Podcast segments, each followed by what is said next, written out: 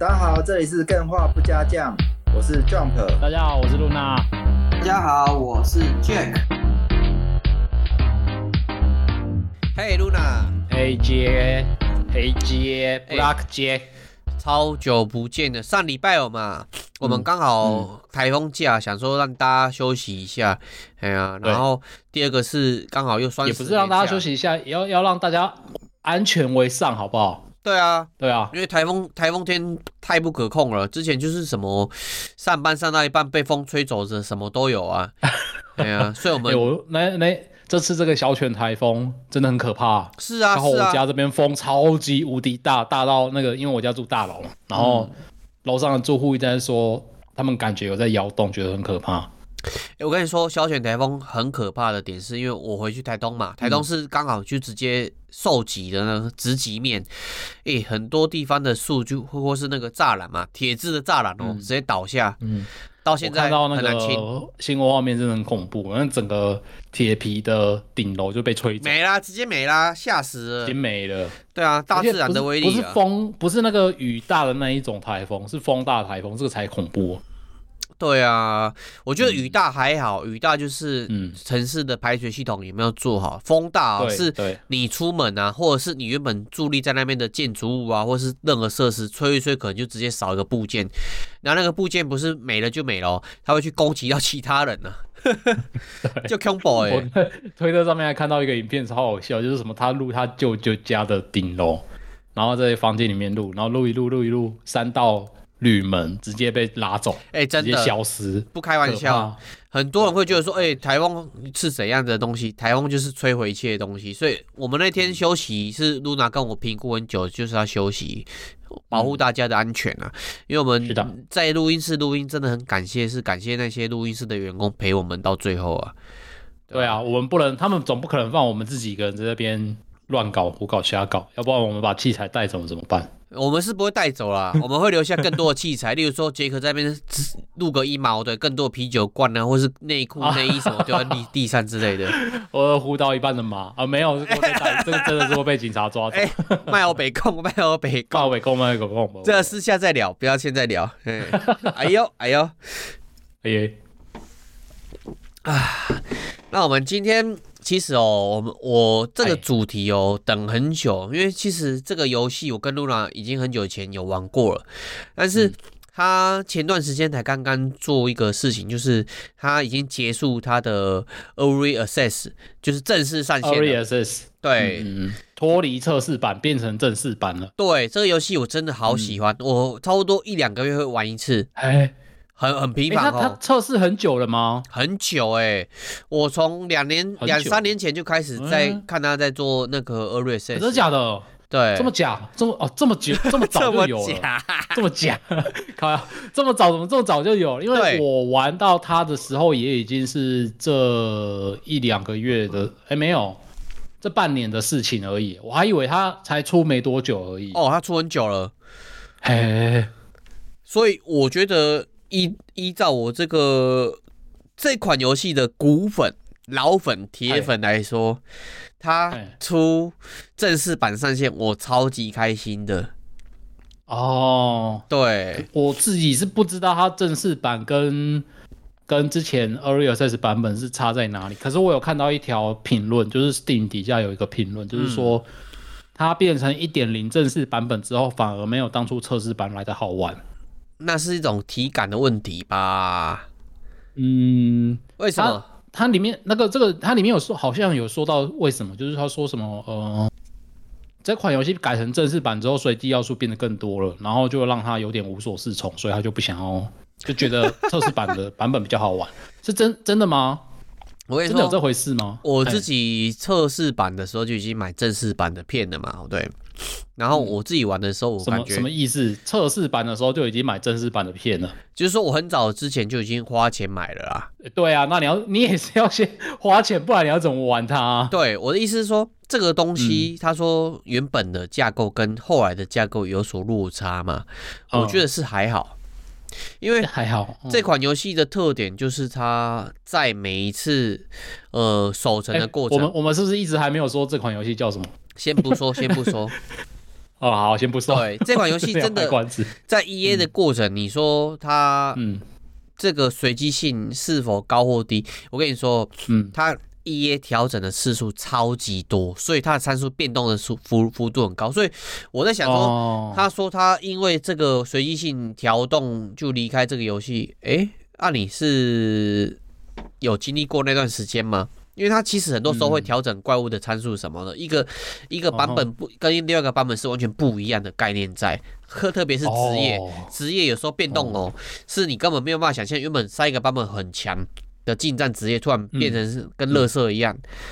哦，对。一次版本一次强，对，所以每个版本都有版本支持，但是。它的概念是在于说，它调整的过程会合理的去把这东西去做一个定位，它会跟玩家讨论，它会跟玩家不断的吸取经验。所以，如果说他经历过前面那一段的话，矛盾，他就不会说，哎，以前以前一夜的时候比较好玩，现在变正式不好玩。这概念有点像是说，以前很好，现在不好。不对啊，以前就是一直在调的。产山啊，它本来就是一直不断在浮动调整的产生，滚动式调整，听过没有？他哦，我知道了啦，一定是他喜欢的直接被砍，他就觉得不爽，然后给他负评，有可能啊。所以我，我我我不会觉得说，因为他这样子改动，你就会弃网，而不是应该是说，如果他改动之后。嗯我们作为一个玩家，我们要做的是什么？需要 DC 群，然后把你的想法翻译一下，贴给贴给他，他们团队就会接收。哦，原来我把这个随机性调高了，他不玩家的接受度不高。哦，对，哦、这样才对吧？不是说哦，嗯、以前 EA 的时候这样子啊，现在上市不好，我就直接弃坑，这是你的自由，但是你就失去了一个。跟游戏一起进步的机会啊，他说不定是没有弃坑啊，说不定只是单纯留下这个负评，然后他还是继续的在玩，也不一定。哦，也是啊，这很正常啊。我之前玩太空卷也是啊，我也是，嗯、我玩那个 CK 系列也是，我就直接负评，嗯、然后一直骂，一直骂，一直骂，他们也是照改。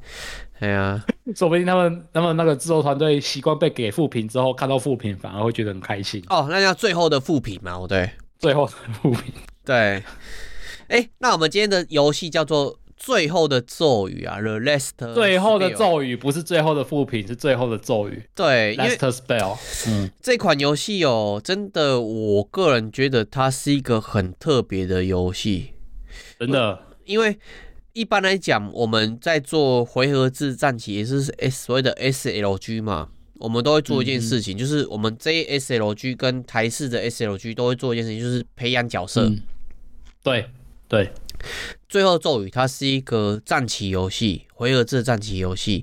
那它每一次在玩的过程，你都会看到很多不一样的角色出现在你的角色池里面做挑选，然后你不要就直接换游戏。嗯、然后这些角色你可以培养它吗？可以，但是死了就没了。哎，这说到这个，其实就是我有点不太喜欢这个这款游戏的原因呢、啊。就是呃，也不是不太喜欢这款，是这一款游戏让我觉得有点难上手的点，就是因为刚刚有讲到是一款需要培育角色的回合制战棋游戏嘛，对，所以我觉得培育角色这件事情是会让我花心血下去的，但结果你那个角色死掉就没了，或者是说你开新的一局，你之前想要培养的那个角色那个职业呢，可能就没有在那一局中出现，然后我就会觉得。呃，我现在就是想要玩弓箭手，但是你又不开弓箭手给我，那我现在是要怎样？我现在是要弃坑了的意思吗？就是在玩的过程中会有这种感觉。哎、欸，对啊，因为其实可能在上一局的时候嘛，嗯、我先讲一下，我简单介绍一下这最后的咒语是这样的游戏，它是一个兼具回合制战棋的游戏，就刚刚讲 SLG 嘛，然后也有包含 G T 建设啊，跟 Roguelike Roguelite 的随机元素。那那也掺杂太多东西了吧？很多啊。那这个 Roguelite 的元素，嗯、它其实就如同露娜讲的，我需要就是要培养弓箭手。它怎么培养？就是你每一次。攻城守城的过程结束之后，你会获得一些呃什么亵渎点数啊，或是神圣元素之类的，你就可以去培养你想要培养的职业。嗯、那露娜假设他今天把亵渎亵渎元素嘛，对，放在一个弓箭手的武器或是弓箭手相关的职业的技能上的时候，结果下一局，哎、欸，奇怪，战士战士，哎、欸，法师啊，我弓箭手去哪里了？嗯，对感觉很差啊。对。对，但是他而且你刚刚提到一个亵渎元素，那这个亵渎元素到底是什么东西啊？那你我们不要讲那么深晦的名词嘛，我们就直接把人家讲说，嘿嘿我们 rogue 游戏。那是最原始的 rogue 游戏，就是说你死什么都没有嘛。对啊，rogue roguelite 的游戏，它的概念就是你死了，但是你会留一些点数，或是一些存款，或是一些你赚到的金币嘛，你可以留给之后所有的轮里面可以享受的一些解锁的要素在。那这个亵渎元素跟神圣元素，就是在这个最后咒语里面嘛，对，你在玩的过程当中就会解锁这些相关的元素。那这个亵渎元素跟神圣元素，就是针对哦，你想要直接培养你的角色，或者说我你想要对去解锁一些特殊的武器所需要的那些呃兑换的货币，或是呃兑换的一些呃筹码之类的概念。嗯，我可以我可以就直接说，就是呃这一款真的是我玩过最神奇的一款。战棋类型的游戏，因为我们当初在想到战棋类型的游戏的时候，都会觉得说，它其实是要搭配一个很史诗的那种故事剧情，是没错。但是这个竟然把它做成 roguelike 的游戏哦，rog roguelike 游戏之前有听我们讲到的话，就会知道说，它其实是很重视轮回这件事情。对，所以。那种很王道或者是很完整的那种故事剧情线，在 roguelite 的游戏里面几乎是很难以实现的，因为你要一直重玩嘛。如果你一直重复看同样的剧情的话，你会觉得很腻，会觉得很烦。是啊，所以在在这款游戏里面是没有办法以剧情的方式来享受这一款游戏的。所以说它，它它那个结合战棋，然后又 roguelite 游戏要素在这里面，我就觉得玩起来真的是会让人觉得一开始的时候就会。还蛮难以上手的诶，我自己个人认为。对啊，因为露娜你讲到一个重点，嗯、就是史诗的剧情本身不是靠设定，也不是靠你的地图啊，嗯、或是你的那些游戏机制去构成，是在于里面的角色，他们的个性、哦、他们的脉络、他们的背景，对对对对对，去演出一个史诗的剧情。例如说，我们刚刚讲到一个弓箭手，好了，那如果是在以往我们常常玩到的那一种。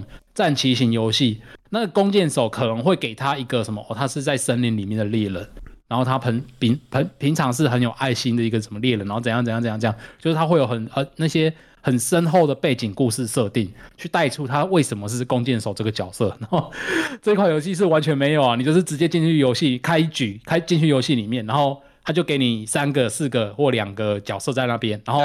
你不会，他那个出现的职业是随机的，对，随机，你不会知道他到底出现什么样的职业，然后你就是直接就开玩，直接就开打这样子。不过这款游戏这样子的设定也是符合它一开始的剧情设定啊，它的剧情设定就是说啊，在很久很久以前，对，很久很久很久以前嘛，对，有一群法师。他们为了要去颠覆这个世界嘛，对，他们开发，嗯、他们就是开发了一个咒语，然后造成整个世界的整个覆灭之类的。嗯、但是后来发现，又是只有这群法师能够拯救这个世界，哦、所以我们必须守护这群法师。那超矛盾的啊！他们让世界变成这样子，我们还要保护他，很奇怪啊！但是我们必须这么做，因为他们要去呼唤这个最后咒语，去解换这这个这个世界。哦，所以那个最后的咒语的这个游戏名称，就是它这贯穿这整个核心的一个这个概念。对，就像是你今天去打、哦、玩魔兽嘛，打副本，嘿总是会有一些职业，它需要施法的时间很长嘛，可能要去对啊，呃，念个咒，可能念个两三分钟嘛。哎，最后咒语的这些法师，他不是念两三分钟，哎，他是要念个好几天呢。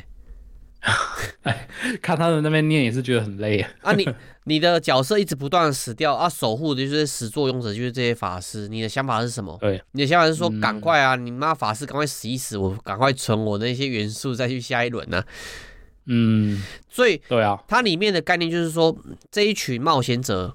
他纯粹就是刚好已经避难避到这边来，他根本没有 care 他是这样子的人，他可能是战士，可能是法师，可能是弓箭手什么的，他没有介绍他的背景之背景的脉络什么的，就是哎，很紧急的时候，我们需要有一些冒险者来帮助我们。啊啊，对，哎，我我稍微描述一下，就是他那个那个状态，那个其实就很像是你每开一局游戏，他就会给你一个很破败的村庄，超破败，然后村庄的正中央就有。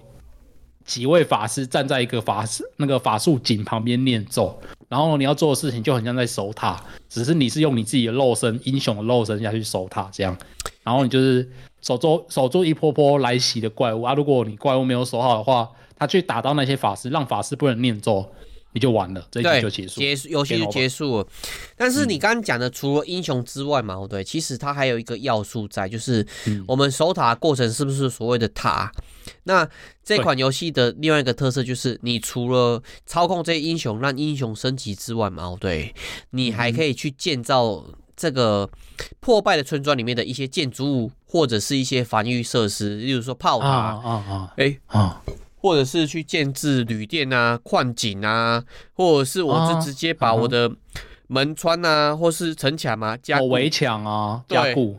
对，所以它并不是纯粹纯粹就是训练英雄的一个游戏，它是你还要去顾虑到一个点，就是每一波来进攻的位置不一样，那我要先加固哪边的城墙？哎，那我是要先资源有限。嗯，对，资源有限，所以我要思考一件事情，诶，我是不是要多花个一百八十块先建旅店？我下一局有个英雄，诶，一百八十块花下去，结果诶没有钱了，我也顾不了英雄，干，下一、嗯、下一场继续再玩。嗯，然后这一这一局就因为建了那个旅店，然后自己的钱就花光了，然后又也没有也没有办法去盖其他的新的东西去抵挡那一些来袭的怪物，然后就死掉了。对，没错，很常是这样子做，嗯、因为你在探索过程当中，你永远不知道你做出的选项嘛，对，是不是真的能够帮助到你？就像啊，对，因为它真的很随机啊，没错。嗯，然后就像是我们收集到这些元素嘛，Luna，你收集到神圣元素或是亵渎元素之后，你去挑那些，嗯、呃，他提供的 buff，你也不知道到底根根本是不是能够对下一局有所帮助，不知道啊。对啊。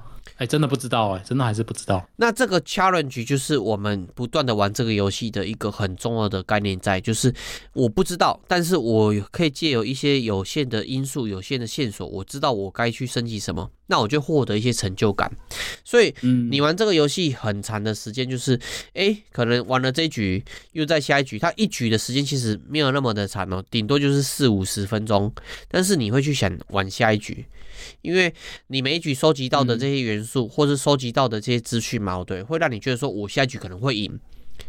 哦，我可能会赢哦，哦可能会赢。对，我可能可以打破上一次输的那一关哦。哎、欸，可是你说一局玩四五十分钟，我体感怎么不是这样啊？我自己玩到比较后面的关卡，一局玩个六七个小时都是很正常的事情、欸哦。你讲的是指？那个一个地图吗？还是指一整？对，就一个地图这样。一个地图不可能只有六七个小时啊，因为它还有包含一个东西叫 BOSS 战呢。对啊，然后就呃，你说的一局应该是从全新的打开游戏进到地图，然后到你全军覆没，或者是完成整个，就是让法师念完咒语，让整个法术塔。成功的完成了那个最后的咒语这件事情，没有算是一局吗？我讲的一局是指说他守护了一个晚上，嗯、一个晚上就叫一局。哦，守护了一个晚上，哦，这个就的确是就四五十分钟是差不多的。对，因为我觉得这游戏很棒的一个点，我其实蛮常推荐给干员的原因，是因为你可能工作很繁忙嘛，你可能玩个游戏可能没办法玩很久，哎、欸。我们最后咒语没有很恢宏的剧情，你不用担心你带没有办法带入角色，嗯，然后你玩的时间其实很短也没有关系，至少你每一次破完一局之后嘛，你不要跟我讲你最开始的新手教学的那那一个第一局嘛都破不了，你至少都有收获。嗯，对对，它会累积，就是我们刚刚说的那个亵渎点数，然后你就算真的死掉了，你还可以用那个亵渎点点数去强化你。对下一局的内容，对，就算你亵渎点数这一局或下一局输了嘛，对，这一个乱你输掉了，嗯、它会累计，它不会直接损失掉，你没有换也没关系。嗯哼，所以我个我个人觉得，他这个四五十分钟是可以给很碎片的玩家嘛，就是碎片化时间的玩家，对对对对对，一个非常棒的舒压的过程呢、啊。可是我觉得它还是有一个缺点呢、啊，就是。如果你太久没有玩的话，它还是会有点难以衔接上去。哎、欸，是你真的不能等太久才去玩，因为像是这一次我听 Jack 要说要录个最后的咒语，我就是重新回去再开。然后我打开之后发现，我之前当初练的那些英雄角色，虽然说他都还站在原同样的位置，但我已经忘记我那个时候是怎么培育、怎么点他们了。所以那个战法都完全忘忘光了。这样，这个没办法，因为我觉得这个游戏你隔个半年啊，或是两三个月去玩嘛，对，会有差。第一个是因为他们游戏厂商更新的频率其实非常高。嗯，嗯，可能你这次的 meta 过两三个月之后，meta 就改变了。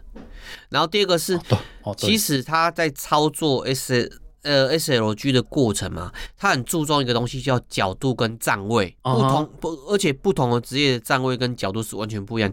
就像战士，你会觉得说我战士直接贴进去里面就结束，没有，他战士很多技能是一个 AOE 技能，你站错角度，你可能原本是打个九只，现在变成是两只。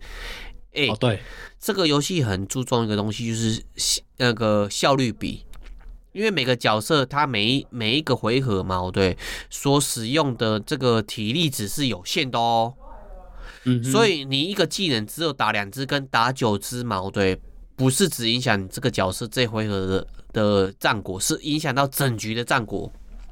哦，对，那个真的差很多，因为它这一款游戏。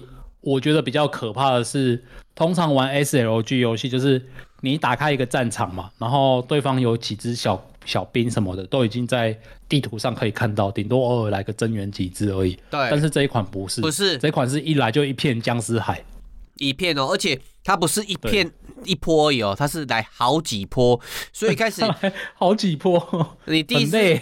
第一次玩这个游戏的时候，你就说哦，第一波就这些嘛，对，我英雄这么强，打一打就过去。哎、嗯，没有，哎，第二波、第三波、第四波，而且每一波来的敌人可能他的类型不一样，然后他的他的攻击的能力也不一样，那你的布局就完全不没有办法说你要做那种，诶。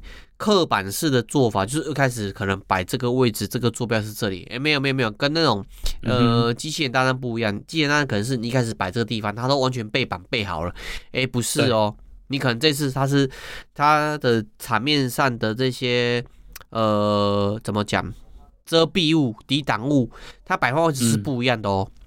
嗯，第一个进来组位不一样，它那个有的很靠北，就是。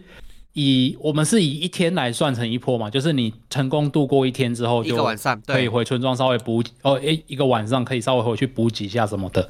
然后它会提示你隔天来的时候会从，它可能会有左边、上面、下面三个地方嘛。对。然后它会稍微提示你，就是跟你说哪边会来怪物，但是它不会详细的跟你说来几只，不会。所以你有时候会变成说。你好，好，你布阵好，你把你的英雄全部拿出来，然后可能上面现在有两个骷髅头，然后下面有三个骷髅头，所以你就把比较多的英雄摆到下面，然后比把比较少的英雄摆到上面，然后你想说你这样的布阵 OK 了，结果实际开打之后会发现，你摆的英雄，因为你不知道他来的是什么怪物，然后你摆的英雄刚好是被克了，对，没错，然后你要重新再摆，对你，你这一刻你怎么你也不能重新再摆啊，那怎么办？只能。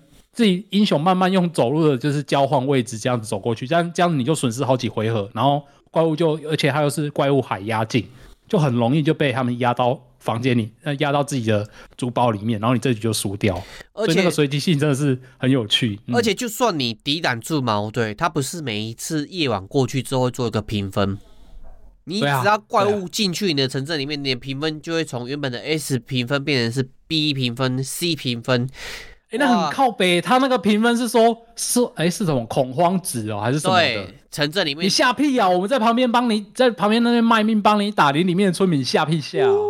我哪知道你们这英雄怎么都没有用，怪物都跑，而且还扣我分，扣啊 都扣、啊欸。他那个扣分是会严重影响到你拿到资源的数量。哎、欸，是啊，这些资源是什么、啊？就是你每个英雄身上都可以穿装备，这些装备你可以直接从呃打完。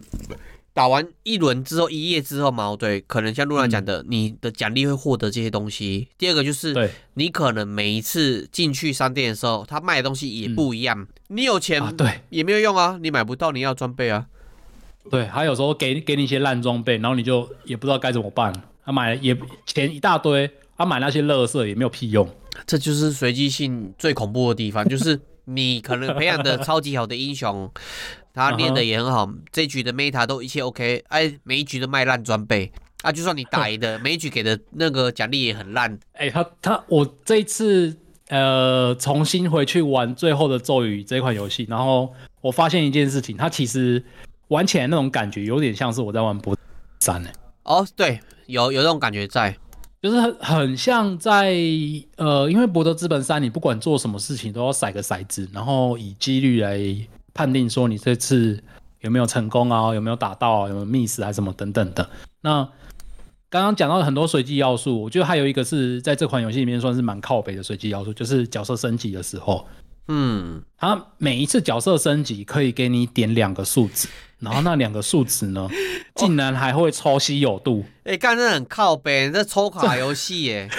对，例如说好了，例如说它有一个数叫做那个攻击的距离，对，然后如果是普通，你抽到普通的话，可能攻击距离就加一。然后你抽到稀有的话呢，攻击距离就是加三，然后这个差异是非常庞大的哦，非常大，它是随机跳出来的，然后它一口气挑出来也不一定只有那些就是你需要的，例如说你一个法师好了，然后你按下升级可以选一个数值加上去嘛，啊那跳出来可能有五个数值，竟然里面还会有一些什么加力量的啦，而且是加防御的，蓝色的哦，蓝色的哦，要不要点？法师力量的，然后是稀有的哦，是稀有加力量，加一大堆力量，你要不要点？不要点嘛？那你去点普通的加魔魔力好不好？可以啊，你可以点啊，但是就是感觉浪费了。对啊，就是就是真的是很很随机啦。然后这也是他的确也是他有趣的地方，因为你不知道你一个角色培养到最后会变成什么样子。例如说，我有一个法师，当初就是我在玩其中一局有一个法师，他就是一直跳一些奇怪的东西，然后。练练练练练练到最后，我干脆就直接给他拿权杖，把他变成近战法师这样子。哎、欸，其实后后面反而变更强。对啊，对啊，有时候真的会变更强，也不一定。对，因为其实他这边升级之后去做随机的这个属性嘛，对。它属性其实非常多，像像是像是有一种叫做连续攻击的那个机制嘛，对，它如果搭配特殊的天赋，嗯，就变成说你德鲁伊原本，呃，或是那种盗贼嘛，他原本可以连续攻击四次，嗯，你这个天赋点点可以连续攻击个八次，哎，哦。欸，那很可怕哎，欸，好爽哦，等于是一个技能可以。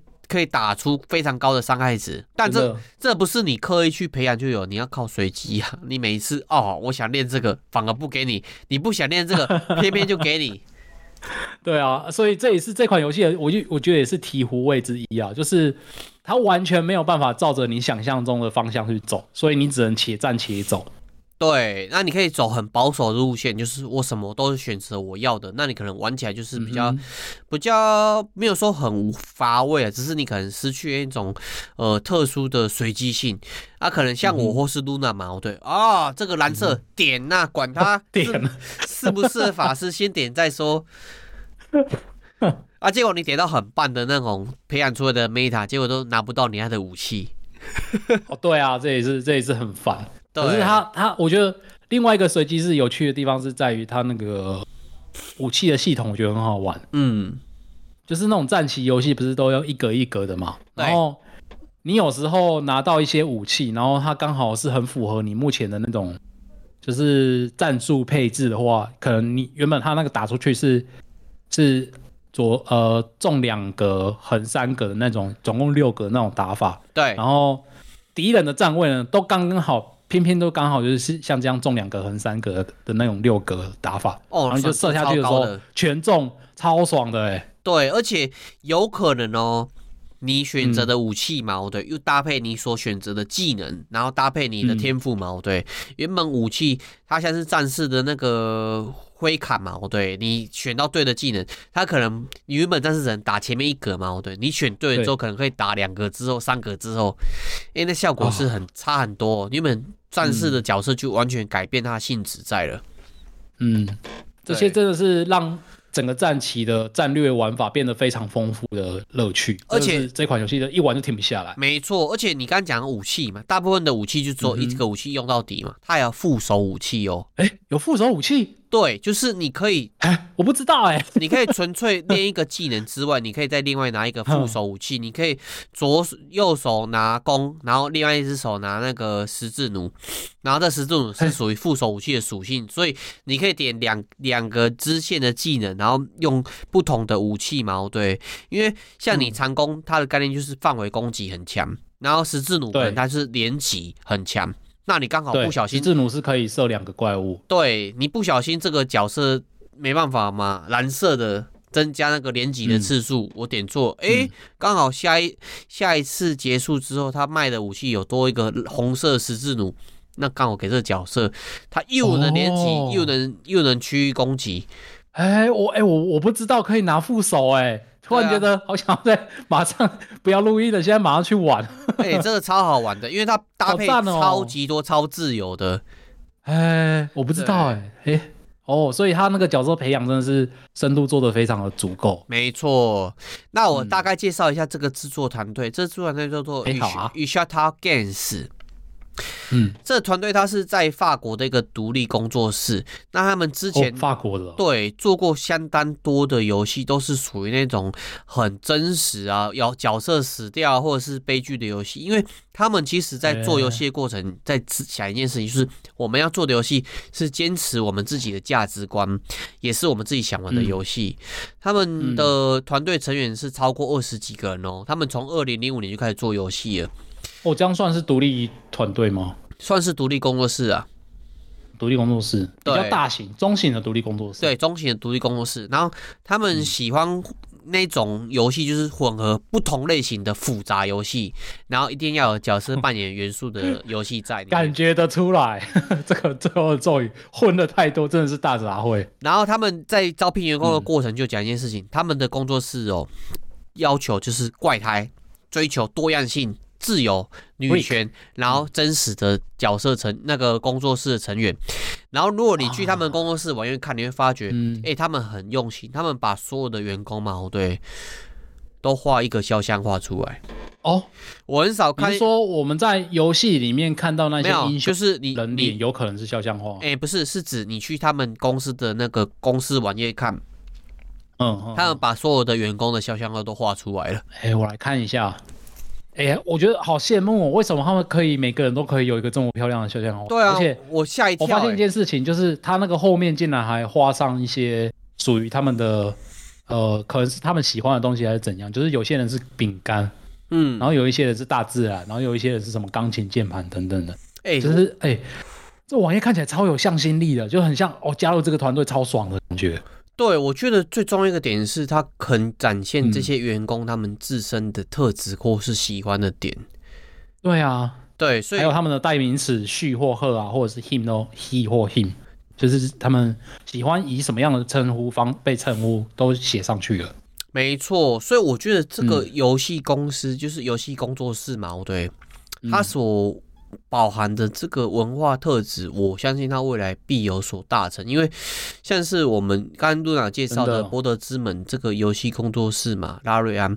嗯，他们也是鼓励所谓的多样性，因为如果一个游戏开发的过程嘛，对，太过于执执着于一个方向的话嘛，对，很容易会失去到底我到底在开发这样的游戏，我要接触这样客群，很容易死守一个方向。就是之前我们 Jump 有介绍过日本的那个呃游戏起来，然后。中间不是有开始慢慢的往下坠，那时候我们之前不是有上过一次课，嗯、就是我们大学系所有让我们去上一个纳卡穆拉先生的那个课程。啊，对对，他有讲到一个点，就是他其实很担心日本的游戏，十年前就讲这句话，他说日本游戏后面都有点太刻板化了，样板化。哦，那、嗯、这样板化其实并不是市场造成的，而是在创作者的呃思考。它变成是一个，变成是呃，我这样做一定会赚钱，我这样做一定会可以在市场上达得成绩，太过于偏向 marketing 了。但是我觉得，如果一个游戏工作室它本身所尊重员工的时候嘛，对，它是真的表现在他介绍员工的过程，我就从这个很小的细微点就看得到，诶，这游戏工作室制作的东西，它本身就是他自己觉得有趣，而且是多样性的。对对，因为他们很重视员工，不是把员工看成一个单一的一颗螺丝钉而已。对，这个很重要诶，因为你说，哎，美术很多人都叫美工嘛，其实不对。你把美术叫美工的时候，你其实就是把它的发展性跟未来性给嗯扼杀掉了。对啊，就是少了它的创作性啊。就是也不一定不一定是做游戏啊，我觉得是做创意的产业其实都是差不多。像我自己本身也是在这种产业里面，嗯、然后。我们现在的确是这样，因为我是属于在比较传统型的产业嘛，那通常都是由一个人主导，他说什么就做什么。然后我们其他人不管有什么任何的意见，然后听不进去，他就是一定要照他的方向去改，然后改改改改到最后，我们就会对我们自己在做的东西失去了热情，就不会想要再多加入了什么。欸这个超级危险的，因为其实我自己也是带过 team，嗯，不要说那种游戏的 team 啊，就是那种做 APP 啊，或是那种大型的那种系统嘛，嗯、对。嗯哼，一旦你的成员不知道自己做这东西有什么有什么帮助，或是这个东西他理解程度不高的时候嘛，对，你东西就很容易发生很多的问题。那怎么样让成员去了解做什么东西？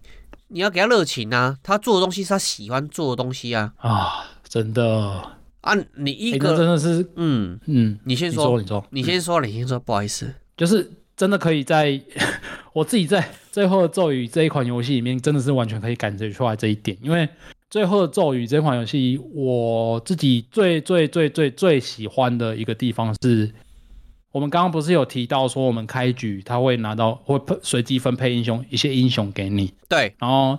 那些英雄可能拿到的职业啊，或者是他穿的装备是是随机的，但有一个东西你可以自己去改，就是那个英雄的名字跟他的外形跟他的性别。对，这个你是可以随时你想怎么换就怎么换，所以我可以组出一个属于我自己的自己最喜欢的团队。例如说好了，我就是很想只要拿到一个新英雄，我不管他是怎样，我就是全部把它改成比较偏向女性性别的角色，这样玩起来我会更有代入感。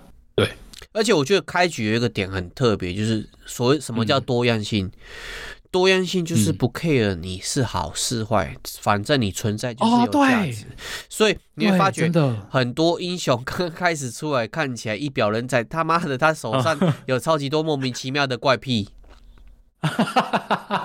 对，没错，我都不知道为什么他要设计这个。哦，原来呃，听完这个制作制作方介绍，我就大概知道了。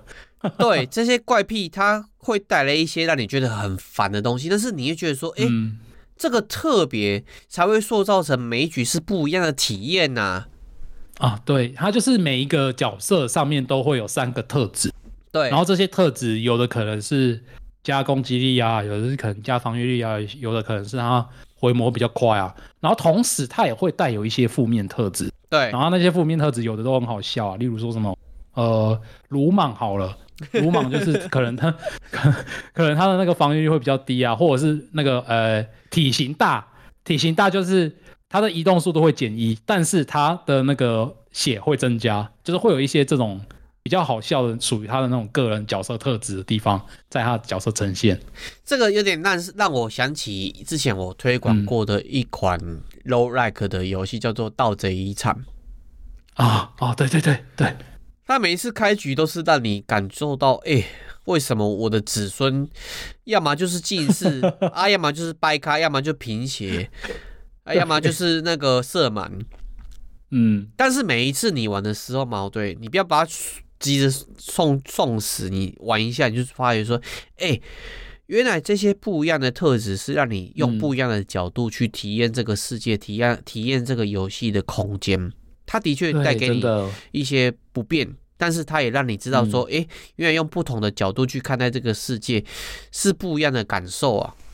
嗯，所以看到个有带有那个笨蛋特质的法师，你也不要抛弃他，他还是有他的用处的。哎，说不定像我有一次玩嘛，对，我玩一个战士，就像你讲的，他他本身是扣防御力，然后嗯，他又扣他的那个移动点数，哎，战士本来就要贴怪物了。哦然后你扣移动点数，啊、但是在扣移动点数的时候，同时也增加它的射程哦。后来我就专门把它点 增加射程，他拿他拿巨锤，然后增加射程，那感觉还不错。手很长的战士啊，对。然后你他不是里面有天赋数吗？啊，有的有的人他的天赋数点一点知道吗？对，是可以你原地不动会增加你的那个命中率什么的。我就把它一开始摆在最前面，然后让它都不动，一直打，一直打，一直打。哦哦，对，这也是一种打法哎。对啊，它的游戏的多样性太多了，嗯、而且很真实啊。什么叫真实？就是真实，就是你不想拿到的东西塞到你的面面前面。对，嗯，没错，就是要让你也不是全盘接受啊，就有点像是你要接受它的所有的人的特质。对，没错。对啊，所以这款游戏，我个人觉得啦。你完全不用 care 你的角色一开始他是这样子伟大，他是不是男主角？不是，是你要去组织你这个呃防卫者小队、守塔小队，这些小队他们都会有不同的特质，而且他们在守塔的过程会一直吐一些莫名其妙的旁白。我好想回家，这个黑夜什么时候结束？而且那个文字不是纯粹只有字飘出来，它的那个字还会变成血色啊，或是变血体、粗体之类的。哦，对对对对对对，他杀掉一只一堆怪物会讲一些很爽的话，好爽啊！我还记得我有一只有洁癖的那个弓箭手，然后每次杀杀死怪物，他就说呃，好恶心，真的没错。他会依照他个性去产生不同文本，我超爱的。哎、欸，其实很多人喜欢这个游戏是因为它游戏是，我超喜欢它这些文本啊，或是一些细节的东西。因为我以前跟你分享过嘛，玩魔兽世界其实玩的其实不是副本，我都是很想去每一个不同的组成嘛，对，去点那些 NPC，看他们怎么去做反应，他们性格是这样的 NPC，我觉得好棒，对，真的。而且我讲一件事情，这个这个东西，Luna 一定喜欢，嗯，这个游戏里面的配乐嘛，对，是用金属乐，合成金属乐，超过二十五首，超棒的音乐。哎、欸，这个我真的是我那个之前在沉迷的这一阵子啊，是几乎每天上班会把他的那个 OST 拿出来听。嗯，我跟你一样，我把他 OST 加到我的最爱。哎、欸，他他真的很很呃，该怎么描述呢？因为我们在玩游戏的时候，我们其实可以看到它是比较偏向那种黑暗，然后后末世废土那种风格。对，没错，是这样奇幻嘛。那它以金属乐的方式呈现，我是可以。觉得可以理解，因为金属乐常常就跟什么地狱啊，然后什么那种邪恶啊什么画上等号。但它那个金属乐有时候它会加入很多很大量的合成器，就有点像是那个 Science Wave 的那种，哎，Cyberpunk 那种感觉。所以你听起来又有另外一点点的科幻的味道，然后就让整个游戏的氛围变得很不一样。我真的是超级喜欢的。虽然它没有 voice 啊，就是人声嘛，但是它的那个节拍点搭配。这个过程，你在杀戮的过程，怪物的那些叫声，跟你的角色的惨叫声是完全符合，就完全是一个血肉盛宴派对，杀戮的盛宴。我靠，超好玩的，真的，他那个音乐真 LSD 真的超赞，然后配上那，而且哦，对，我觉得他的画面也是超级绝，嗯，因为它是点阵图的画面，但是。我很少可以看得到点阵图把动画做的这么的精致，欸，然后还有这么多的有打击感。对，它的打击感不是纯粹做玩家，嗯，是怪物杀你的人，或是敲击你的城墙的时候，那个打击感是非常明确的，嗯。哇，跑到前面了，我的城墙被打爆，啪啪！我靠！而且我觉得这一款游戏它那个点阵图动画呈现打击感的方式很特别，嗯，就是。通常我们在玩其他点阵图的游戏啊，它呈现打击感或呈现它的动态的方式比较偏向于使用特效。例如说，你可能有很华丽的火焰特效，然后再搭配一些音效什么的，就是让你呃那个视觉呈现这样音听觉的呈现变得很很丰富这样子。对，没错。但这一款它的呈现方式有点奇怪，就是它会用大量的停顿感去带出它的动作跟打击感。哇，你玩到精髓了。他呃对，例如说他有一些像是战士好了，战士你拿那个巨锤，然后去锤怪物，他锤下去的会有大概零点几秒的停顿时间，然后才打下去，然后那个再加上画面的震动跟音效，那个爽感真的是爆表。对你，讲到音效很重要，其实他无论是在战士使用那个锤地板的那个。攻击的动作嘛，或者说你射箭出去，他刻意留下那个停顿感，就是哎，箭射出去怎么没有？哦，箭雨突然曼妙的射下整个怪物的过程嘛，对，咻咻咻咻咻，那感觉是很棒的。然后怪物 怪物打你的时候，那些动作也不含糊，你你的角色被打死的时候，那动动作的那种动作感是很明确的。对啊，他那个真的是很靠背，就很像你在看英雄特变，就是他可能按下那个爆炸按钮，然后他不会不会马上爆。他会等英雄走转到背面走了几步之后他才爆，就很像这种感觉。哎、欸，说真的，这种动感的音乐再搭配动感的这种画面嘛，对、嗯、我最早是在玩那个魔兽争霸的时候是有感受到。我我会特特意提暴雪的游戏，因为暴雪的游戏以前那个金属的音乐的感觉是超级棒。现在我不知道有没有了，反正把它判死刑了，好可惜。以前暴雪真的是强。就算抄袭也抄得很棒。对，现在的就现在的我觉得他的美术跟音乐还是很厉害，那其他的部分就就大家的、欸、金属金属乐本来是炫技嘛，对。对啊，最纯粹金属是炫技，但是我觉得就是你们弹很快，嗯嗯嗯嗯嗯嗯嗯，对，但是暴雪的游戏炫技也没有，但是过去的灵魂也没有，那。这感觉就是有点可惜啊！我们不要不要再凑暴雪，可能暴雪不要再凑暴雪，暴雪是要来捧 Last Spell。对，可能暴雪爸爸下次给我们夜配也开心呐、啊，对不对？可能不会给了，我们怕他实行过了。对，那最后我大概讲一下这个游戏适合这样子的人来玩。我觉得，嗯，喜欢高复杂度、高难度战棋游戏的人可以试试看看，因为它本身的随机要素，即使如同露娜一开始讲的评论，复杂度非常多。而且，对，他有一次改版之后嘛，对，他的天赋就是升级天赋数嘛，对，它不固定哦。哦，原来还有换过，难怪我觉得怎么每一只每重复玩的时候，那个天赋都不太一样。我觉得你看到那个负评的人，可能就是因为这个东西不想玩了，因为他连天赋珠都变得更随机了，所以你玩起来那个随机性是暴击爆高的。嗯哼嗯哼，对啊，我就在想，明明一样都是初始拿弓箭，为什么他？点的天赋跟之前不太一样，然后点的，对啊，我就很纳闷啊，点的那些属性也不一样，是那个靠背的，所以，嗯，你本身你对战旗的走位啊，或是说你对战旗的那种资源的概念是有一定的理解的时候，你玩这游戏会超级开心的，嗯嗯嗯。对，可以理解。然后第二个，我推荐是喜欢守塔类型游戏的。守塔类型游戏是什么呢？哦，就是资源的控管。嗯、因为这款游戏它不只是你要培养角色，嗯、不只是你要战术性的去做考量，你还要考量那个是战战略型。你要把战你的资源放在什么地方？嗯嗯嗯。他每一回合能给的资源就是就是那么多啦，然后你要怎么用，怎么要把这些钱拿去盖新的东西啊，或者是拿去买装备，都是一次取舍。对，而且它不只是装备上的取舍，它的货币有两个，一个叫做刚刚露娜讲的货币嘛，金币，另外叫做对金币建筑资源哦，对，还有另外建筑资源。对，你要怎么盖你的城墙？你要怎么去让僵尸啊？嗯、怎么去进入你的城镇？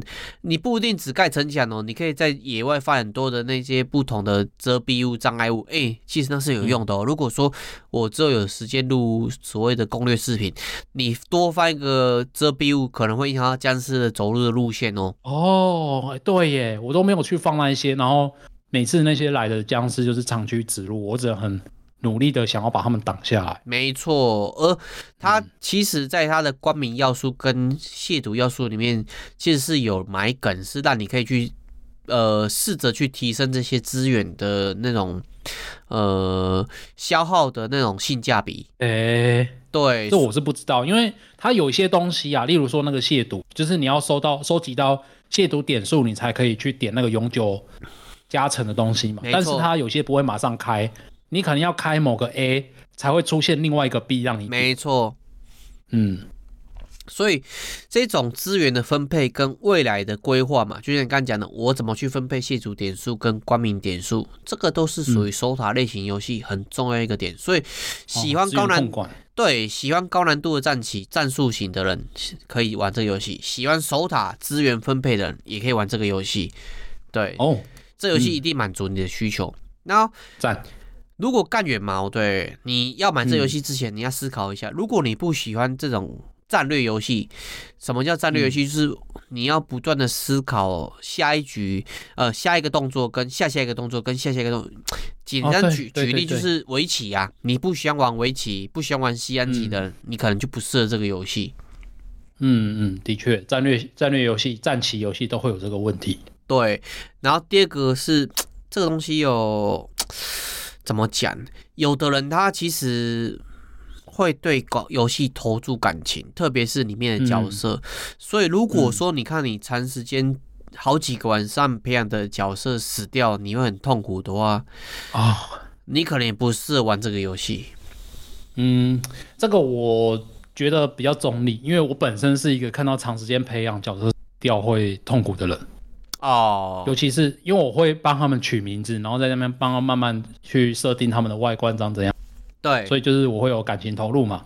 但，嗯、呃，该怎么讲？我就是觉得这一款游戏，你就算角色死掉了，但是你下一回合期待下一回合带来的那个乐趣是大于角色死掉本身的。啊，对，因为他每一局开局的时候，他的那个随机性带给的欢乐性是蛮高的啦。对，因为他实在是太好玩了，所以角色死掉，你就会变成比较没有那么大的得失心。因为你知道，你虽然角色死掉了，但其实它带给你很多你可以带到下一局的东西。例如说，你的你自己本身的玩的那个对于这款游戏熟悉度的成长啊，或者是刚刚讲到那些亵渎点数，让你变得更强大的成长等等的。所以你就是知，你就会觉得说，他虽然死掉了，但他死不是白费。对啊，这样讲是比较，感觉啊，比较属于呃，路然这样讲是比较属于那种温柔的人讲法。嗯、简单讲就是像我这种讲法，就是说啊，死就死啊，嗯、反正下一局更有趣啊。就是，诶、欸，像是我们在玩《暗黑地牢》之类的游戏，你会发觉，他会做一件事情，这个算是游戏设计的一个蛮蛮妙的一个点，就是。我如果开局或是下一次获得角色的时候，给我的那种惊喜感大于死掉的角色给我的悲痛感的时候，就算是残疾人变的角色死掉，我都可以接受。但比较不一样的点是，那个暗黑地牢，他的角色平常真的是花很多心血，啊所以真的死掉真的很痛啊。原本队伍面四个人可能全部死掉之后，前面一幕疯掉的是另外一个第五个队员，就是你自己啊。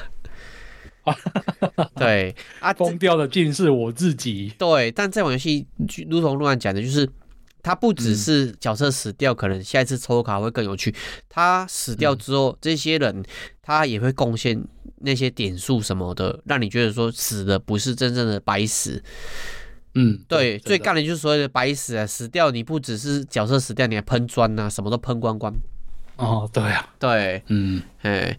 然后我自己个人是也有几个推荐的点啦，就是有很多我刚刚讲到，例如说我觉得它画面棒，然后可以自己去捏自己属于自己喜欢的角色，这些很赞的要素之外，我觉得最棒的一点是有啊有两点，第一点是我当初一开始买这款游戏的时候很担心它困难度很高，但是其实它随着几次改版之后，它有下放一些。就是算是比较给你，嗯，在初期会变得比较好过一点的技能，是，就是简单模式啊。简单来说就是 easy mode，所以我自己在玩，我都是开 easy mode 在玩，所以玩起来是有点逆天，但是这个难度对我来说刚刚好，然后那个玩起来的舒适度是有的，所以非常非常的推荐。那这是第一点，第二个点我最推荐的是，嗯，这款游戏，哦，物超所值，可以玩超久，超爆干久，超久爆干久，真的，它不止一个地图而已哦。对，所以你。玩哎，这款游戏多少钱啊？两百多块，三百多块左右。是，然后呃，我觉得玩超过三百个小时完全没有问题的，因为它随机性很高，内容也非常的多。然后这三百个小时不是重复的三百个小时哦，是 你每一个小时都会有一些小小的发现，或者是。呃，你会走出不一样的路线，然后玩起来就是跟之前的玩法是完全不一样的内容。哎、欸，我觉得这才是很 CP 值很高啊，这才是 low like 或是那种肉类的游戏嘛。对，该有的游戏特质就是啊，对，每一次开局都要给你不同的惊喜，不同的玩法。如果说每一次开局都一样的话，嗯、你这个 low like 其实无无无特色可言呐、啊。对啊，就只是一直重复而已啊。对，我觉得重复性这种作业感是不应该存在在 roguelike 游戏上面的。如果你对对对，这款游戏没有任何作业感的感觉，它就算是从等级一开始重新练起，每一个等级都 每一个等级都给你不同的惊喜呀。对啊，都在那边干你那个蓝色的稀有数值，又给我法师，又给我那个力量，哦，真的是气死。哎、欸，可是你刚刚讲到一个很好的解法，我拿权杖呢。嗯。对啊，就是后面我就算了，那改拿权杖，哎，结果发现另外一片。哎，爆干强，爆干强哦！你真的，我跟你说，超强的。他那个战斗法师，哎，他那个数值蓝色跟绿色还有白色是差爆干多的哦。对对对、嗯、对，所以这款游戏有，我刚刚讲的不适合怎样的玩，嗯、可能不一定哦。我刚刚讲的这些特质，可能你玩一下，哎。死掉就死掉，好开心哦！我可以终于戒掉角色死掉不想玩游戏的那种 特质。对，对啊。可是呃，如果说你想说那个，哎，这款游戏要用 Steam 的退费机制，两个小时之内玩完的话，我觉得是不可能的啦。嗯、那个两个小时你只摸得到一点点皮毛，因为实在是东西太多了，内容太多了，所以你就算觉得这款游戏可能会不适合你的话，那嗯，就是当成两百多块、三百多块打水漂就好就好了。对，而且我跟你说，我们刚介绍只有一个小时，它里面还有很多的特殊要素，你没有接触到，像 BOSS 战，它 BOSS 战每一局的 BOSS 战的题、嗯、那个可玩性非常高，那个 BOSS 战真的很刺激，嗯、而且很紧张。对、哦，我真的是我一个 BOSS，我可能要打三四轮才打得过。哎、欸，很快了，三四轮。对啊，因为我开简单模式啦。哦，对，因为 困难模式就不一定了。因为这一款游戏的 BOSS，就算你看攻略嘛，对，不代表你打得过。嗯、我说实在，真的，对他，因为他的攻击模式跟他攻击的时机还有力量是什么的，都蛮是随机的。刚那个死灵根本作弊，我们现在都还打不过，吃屎吧，乐色 BOSS。可以啦，拉长游戏时间。对。好，那今天我们推荐这个最后的座椅类，The Lesser Spear》嘛，对，到这边结束。如果呢，你还有什么要补充的吗？哎，没有了。哦，觉得大家去买吧，去玩吧，应该是不会不会。不会反悔的，对，除非你真的不喜欢战略型游戏，你买了会后悔。你不要因为我们推荐你就买你不喜欢的。哦，对对对，千万不，不喜欢战略战棋游戏就不要买，这真的是很重战棋的东西，超重。哎呀、啊，嗯、我我觉得最近我玩的战棋游戏，像三角战略跟这个矛盾都非常符合我的需求，嗯、它有符合到我以前超喜欢玩战略游戏那种文艺复兴的概念啊，终于有好办的战棋游戏这种感觉。哦，三角战略我在。今年四五月的时候买了，到现在还没有开过呢。你应该要玩 这个游戏，它剧情虽然有点，呃，喜欢的很喜欢，不喜欢不喜欢，但是它的整个战略的性质真的玩的非常棒。哎、欸，这个我可能下一集可以推荐看看。三角战略我 Switch 买，哦、我 Switch 有买，超棒的。好哦，好哦，可以哦。赞，对，那这这款游戏我最后再推荐一下，如果大家喜欢，可以试看看，试玩看看，或者是看云看看也可以啦，因为它云跟实际玩是还是有落差，你不用担心被爆。应该是云不懂吧？那个要看字哎，哎，看人家云能点点点很快，你也不知道他在干嘛。对，没错，所以我觉得真的、嗯、真的买下来不亏啦，对。对，真的好。那今天的介绍到这边结束，我们呃节目上推荐这款的 Last Bill，大家可以试试看。那最后，Luna，我觉得 Luna 每天每个礼拜都推广非常多 IG 不同的资讯，大家如果有现在没有了啦，现在你在讲这个我又心虚，最近那个廉价都。有时候回乡下或什么没有网络，好呀，就没有。连假是廉价是回到异世界，我们把廉价放进去平常生活，谁是不对的？我廉价也是每天在做种田，然后处理农农田里面的事情，然后还要回家写《牧场物语》啦。对啊，哪有时间去管节目？没办法啊。对啊，我们在异世界了。对啊，但是平常的时候，露娜都会贴 IG 什么，大家有空就点一下赞。哎呀，没错，还有我们的 DC 来跟我们 DC 上面跟大家一起聊天吧，大家都聊得很开心哦。没错，哎呀，好。那最后跟大家说声早安、晚安、晚安、安安，大家拜拜，加油。